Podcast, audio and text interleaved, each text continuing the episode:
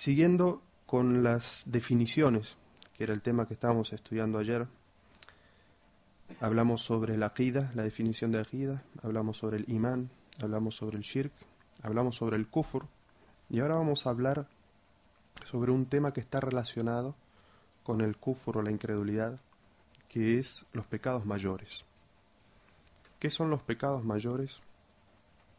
Y cómo la interpretación que nosotros hagamos de la consecuencia de los pecados mayores puede ser que estemos acorde a la sunna del profeta Muhammad sallallahu alaihi wasallam o vamos a ver cómo distintos grupos se fueron a, a, los extremos al considerar las consecuencias de los pecados capitales y unos consideran incrédulo a todo el que comete un pecado capital y por el otro lado otra secta considera que cometer un pecado o no no tiene ninguna influencia sobre el, el estado de la fe de los, de los musulmanes.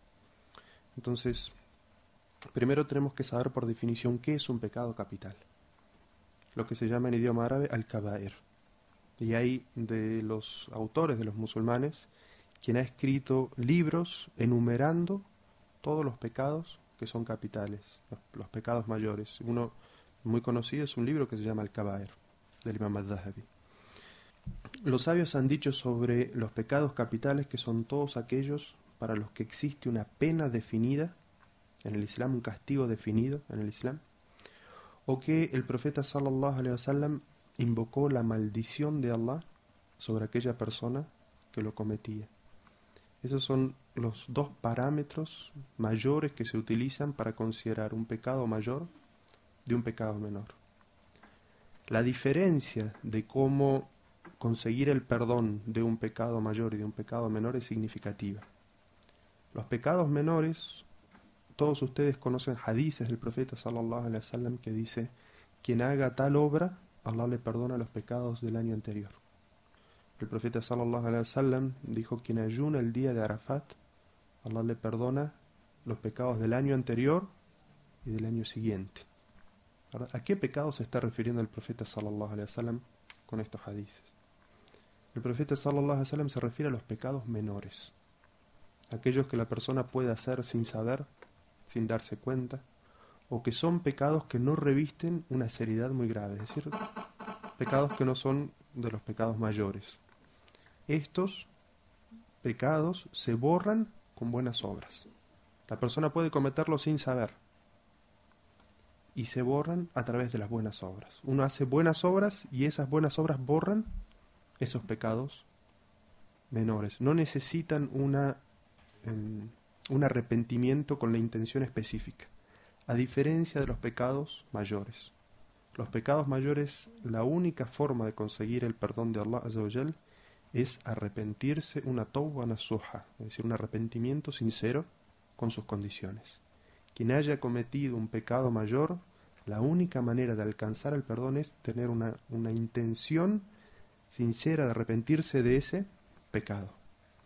Y si es un pecado contra uno mismo o contra Allah, alcanza con el arrepentimiento sincero. Y en caso de que esté involucrado una tercera persona, un damnificado, es condición reparar o enmendar hacia esa persona el pecado que uno ha cometido para que el pecado sea borrado completamente.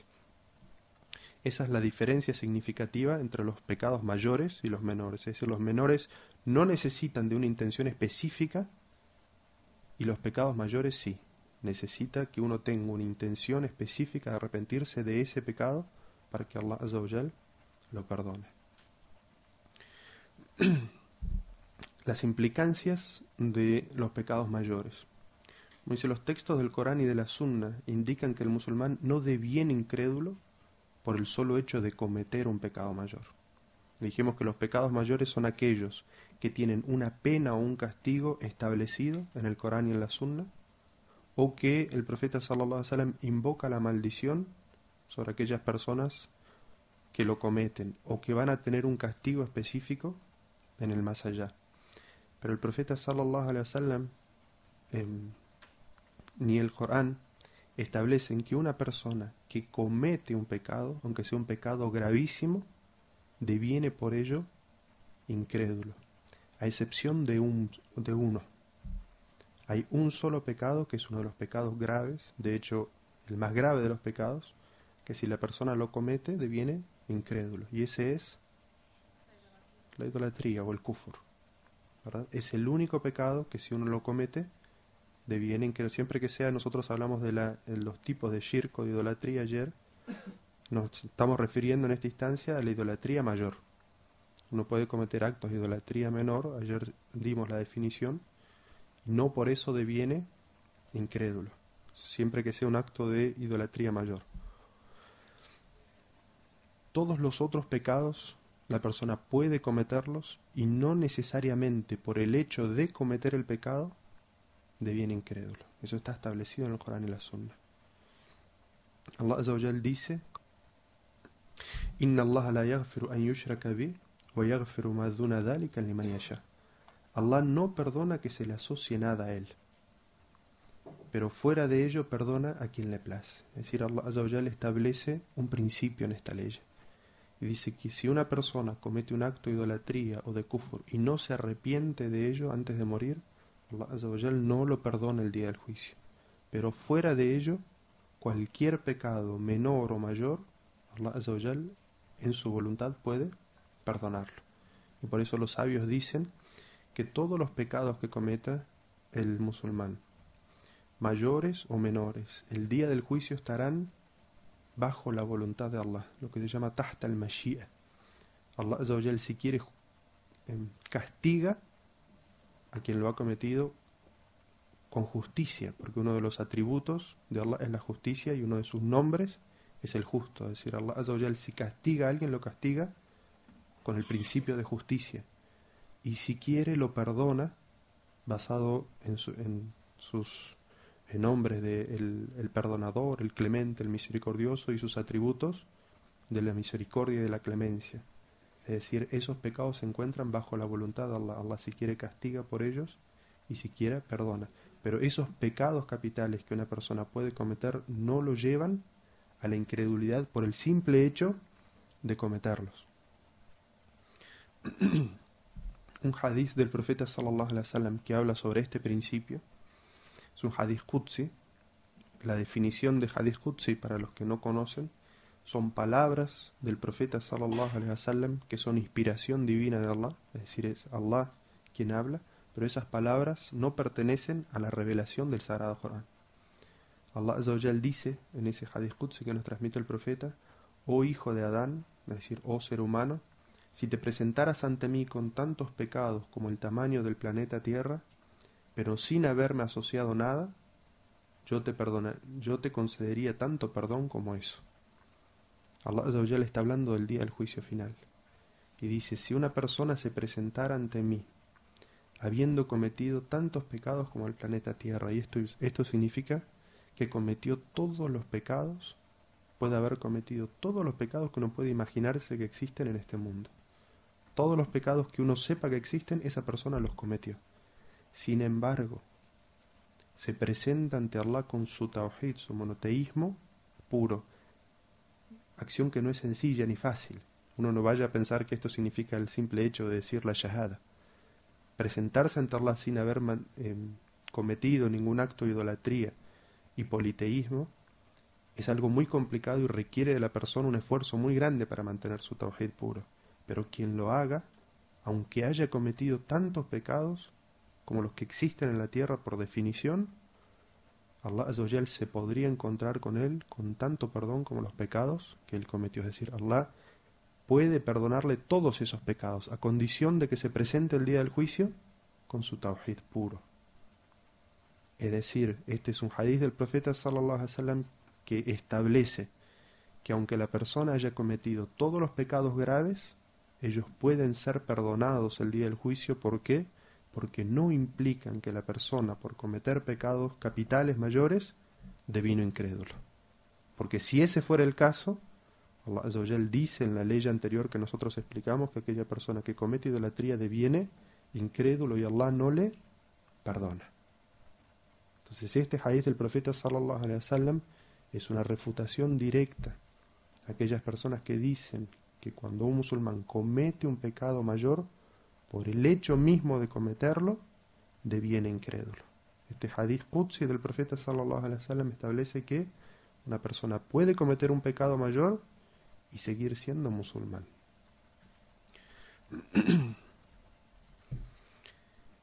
Esta es, esto que acabamos de decir, es la metodología o el entendimiento o la comprensión de Ahlus Sunnah wal Jama'ah, o lo que nosotros conocemos como la escuela sunni o el Islam sunni, es decir, aquellos que siguen el Corán, la sunna del profeta, la tradición del profeta, tal cual la comprendieron los salaf, es decir, los compañeros del profeta sallam y aquellos que siguieron su entendimiento a lo largo de los siglos.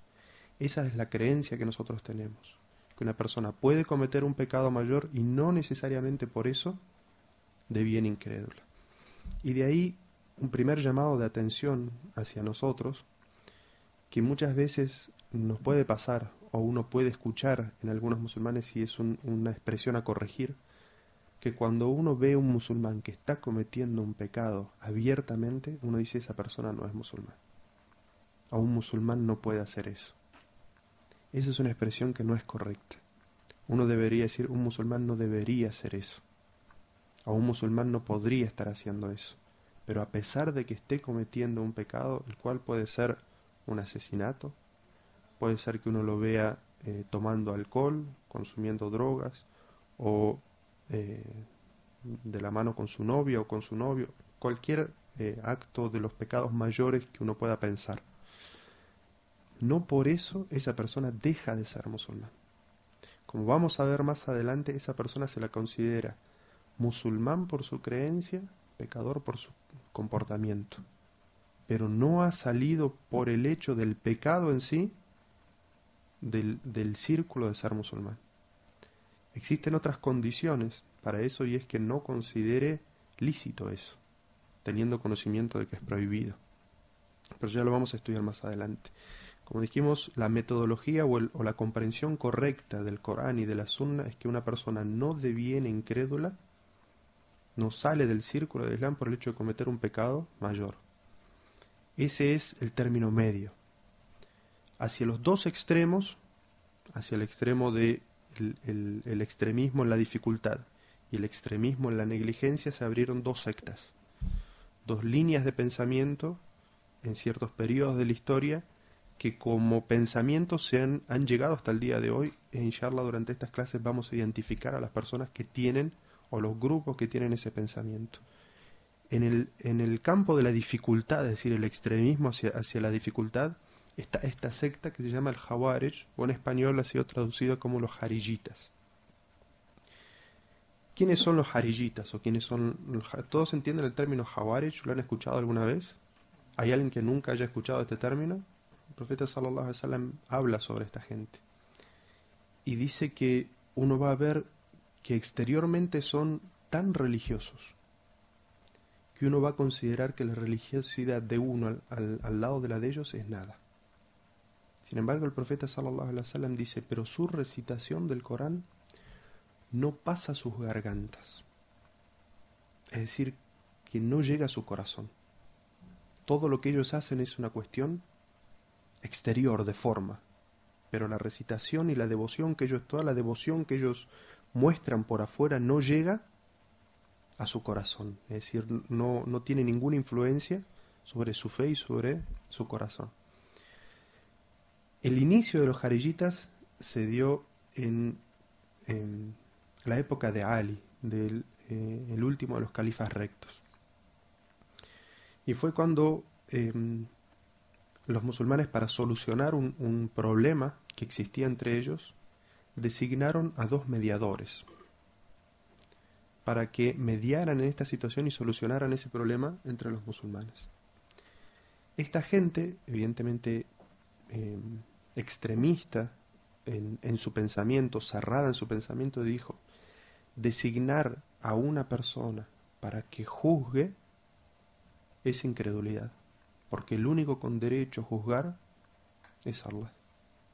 Lo que ellos querían decir es que ellos solamente aceptaban el juicio que ellos tenían de la situación y que no aceptaban el juicio que otras personas tuvieran de esa situación porque bajo ninguna duda eran dos compañeros del profeta e iban a juzgar sobre esa situación con el Corán y con la Sunna.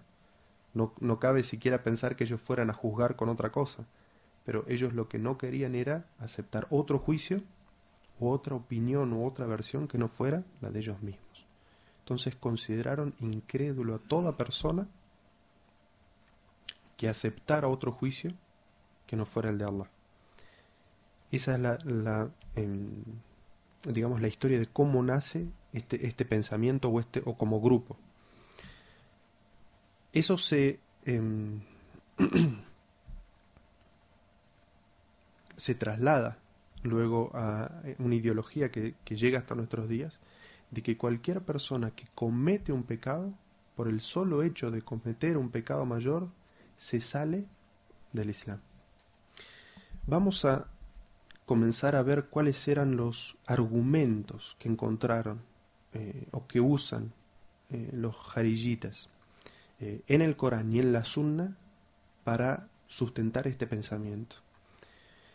Y yo quiero que ahora todos ustedes vean estas pruebas y piensen como si fueran jariyitas para poder entender estas, estos argumentos y ver que desde cierta posición, si uno no mira la globalidad de los textos del Corán y de la Sunna, uno puede caer en un desvío como el que cayó esta gente, o como el que hasta el día de hoy cae mucha gente, porque miran solamente parte de las pruebas del Corán y de la Sunna, e ignoran otras pruebas del Corán y de la Sunna, las cuales no coinciden con ello.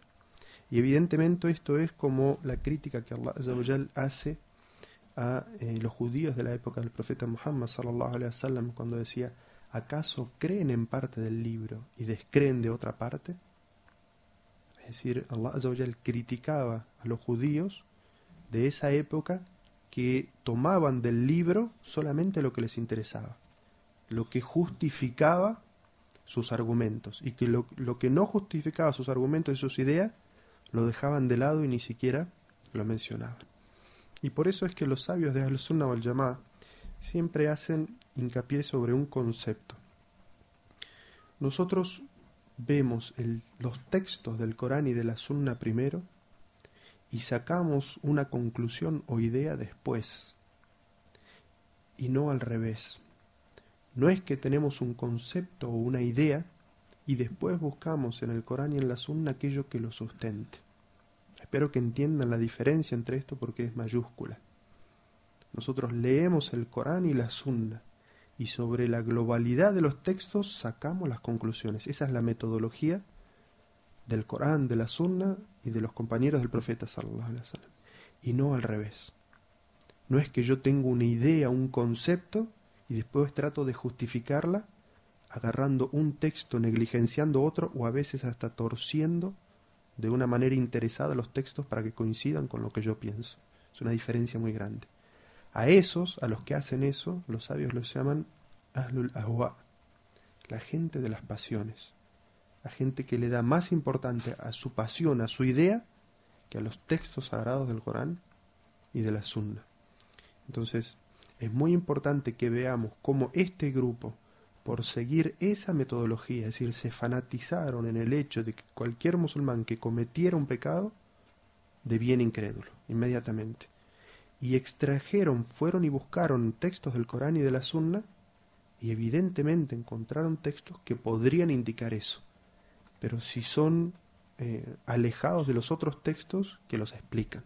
Entonces yo quiero en este momento que todos ustedes piensen como los jarillitas, para darse cuenta de que no es algo tan extraño que una persona llegue a las conclusiones que ellos llegaron o tenga las ideas que ellos tuvieron si ven estos textos solamente. Y por eso el, consejo que siempre dan los sabios es que el conocimiento se toma de los sabios. Y el peligro de eh, sentarse con una persona que, o tomar el conocimiento de una persona que no ha leído mucho, que no ha estudiado mucho, que no tiene em, el, tiempo y el conocimiento suficiente, porque puede fácilmente desviar a las personas. Y yo creo que ustedes, en el momento que empecemos a estudiar estas pruebas, van a identificar gente con la que hablaron y el pensamiento de algunos musulmanes con los que ustedes conviven. El primer argumento. Ellos dicen, creemos que las obras son parte de la fe, porque la fe se encuentra compuesta por la creencia, su testimonio verbal y las buenas obras. Y por lo tanto, si las obras son abandonadas, la fe desaparece. Esta es una expresión, un principio de ellos. Recuerden que ayer nosotros dijimos cuál era la definición de fe, de imán, para Ahlus Sunnah wal.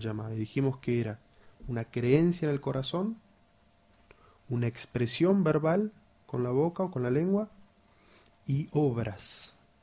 Es decir, esas son tres, las tres partes de la definición de fe en la teología. ¿Verdad? Es decir, tiene que haber fe en el corazón, que esa fe se transforme en un testimonio de fe y que ese testimonio de fe y esa fe en el corazón se traduzcan en que la gente obre rectamente. Todo eso es una definición de fe.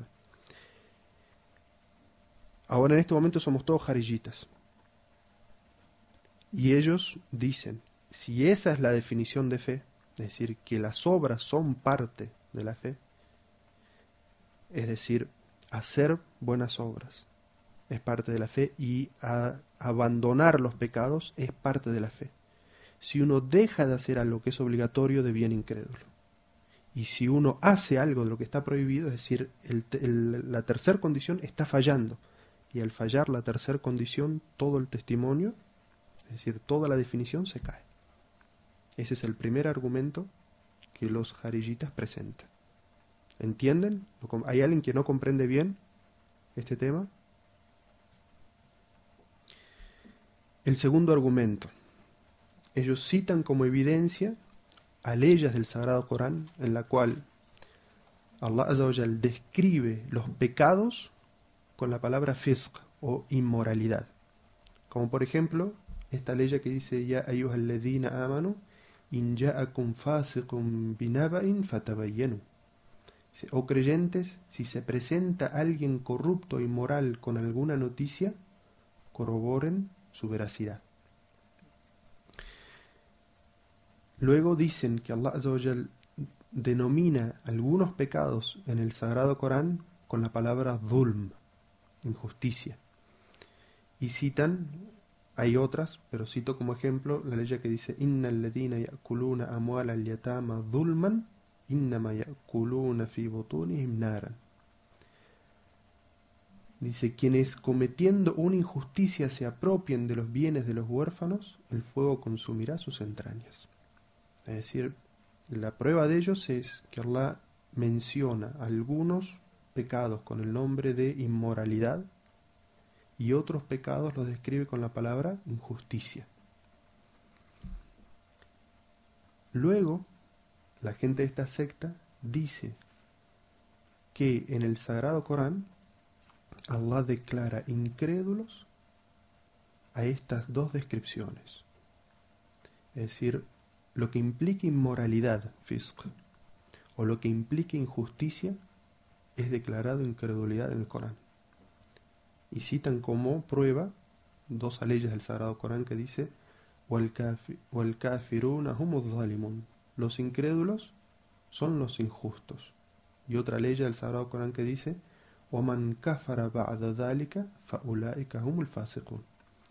y sepan que quienes no crean estarán entre los descarriados y la, palabra descarriados es fácil, es decir, eh, son de los inmorales, los que cometen inmoralidades. Entonces la conclusión que ellos sacan es que esos textos indican evidentemente que quien es descrito con la descripción de Fasq o la descripción de Zalem es decir, inmoral o injusto, eso significa que esas personas son incrédulas. Y citan como prueba para ello hadith del profeta Muhammad sallallahu alaihi wasallam auténtico en el cual el profeta sallallahu alaihi wasallam dice quien comete adulterio no es en el momento en que comete adulterio creyente. Quien roba no es en el momento en que roba creyente. Quien bebe embriagantes no es, en el momento que bebe embriagantes, creyente. Ese es el segundo argumento. Es decir, en resumen, lo que ellos dicen es que Allah describe los pecados con la palabra inmoralidad y describe algunos pecados con la palabra injusticia y que luego esas mismas palabras son utilizadas en, otra ley, en otras leyes del Sagrado Corán para decir que quienes cometen injusticias son incrédulos y quienes cometen inmoralidad son incrédulos y citan ese hadiz último para mostrar de que el profeta dijo que quien comete alguno de esos pecados no es en el momento en que, en que lo comete creyente. Ese es el segundo argumento que ellos presentan. El tercer argumento es que el profeta sallallahu alaihi wasallam se desentiende, dice, "Yo soy inocente de gente que hace tal y tal pecado." Y que eso significaría que esa persona deja de pertenecer a la nación de Muhammad. Como por ejemplo el hadith que dice, "Quien levanta contra nosotros sus armas no es de los nuestros." Quien nos engaña no es de los nuestros. Y hadices de este tipo hay gran cantidad, en que el profeta sallallahu alaihi wasallam dice quien hace tal y tal cosa no es de los míos o no es de los nuestros. Otro hadiz también del profeta Muhammad sallallahu alaihi wasallam que dice por Allah que no cree, por Allah que no cree, por Allah que no es creyente. Entonces le preguntaron al profeta sallallahu alaihi wasallam a quién se refería. Y el mensajero Allah sallallahu alaihi wasallam dijo aquel cuyo vecino no se encuentra salvo de su perjuicio. Es decir, aquel que perjudica de alguna manera a su vecino. ¿Recuerdan que somos todos jarillitas en este momento? ¿Sí? Entonces, imagínense el pensamiento extremo de esta gente, a dónde llega de que si uno perjudica a su vecino de alguna manera, deja de ser musulmán. pero para que entiendan el, concepto de ellos o los argumentos de ellos. Otro, el cuarto, el último argumento que vamos a mencionar es que algunos pecados fueron descritos por Allah o por el profeta sallallahu alaihi wasallam como incredulidad directamente.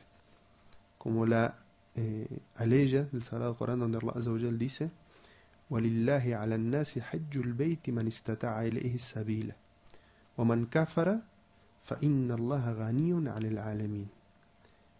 la ley dice, es una obligación para los hombres peregrinar a esta casa si se encuentran en condiciones de hacerla.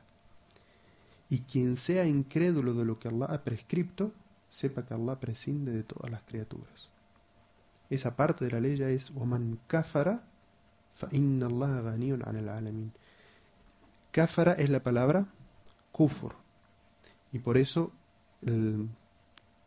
esa, esa no es la traducción real de la ley, sino que yo la puse específicamente para que se note dónde ellos dicen, y quien sea incrédulo de lo que Allah ha prescripto, es decir, quien, quien eh, no cumpla con la peregrinación, teniendo las posibilidades eh, económicas y físicas de hacerlo, la traducción para ellos sería que es incrédulo de lo que Allah ha prescripto.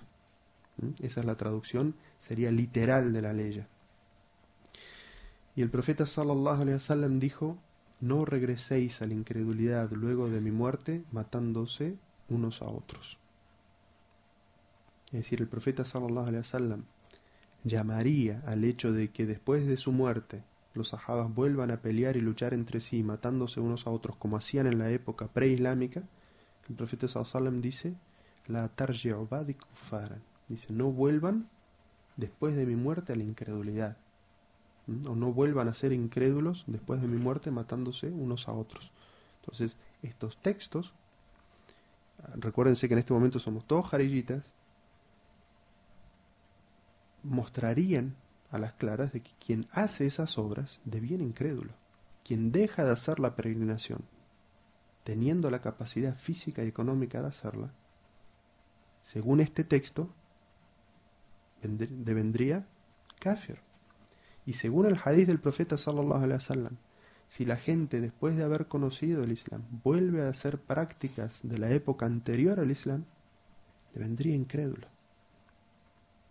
Entonces, quiero que piensen estos cuatro argumentos que hemos presentado pensando como jarillitas. No sería extraño que luego de entender estos cuatro argumentos, ellos pensaran de que quien abandona algo que es obligatorio hacer deviene incrédulo. y que quien comete un pecado capital que se hacía antes de la época islámica, pero que en el Islam está prohibido, deviene luego incrédulo. Es decir, no es una conclusión difícil o extraña de llegar viendo o mirando estos, estas pruebas de esta manera. Sería algo lógico. Vamos a hacer un pequeño break. Vamos al, a la refutación de esos argumentos. Si tienen alguna pregunta sobre esto, ahora.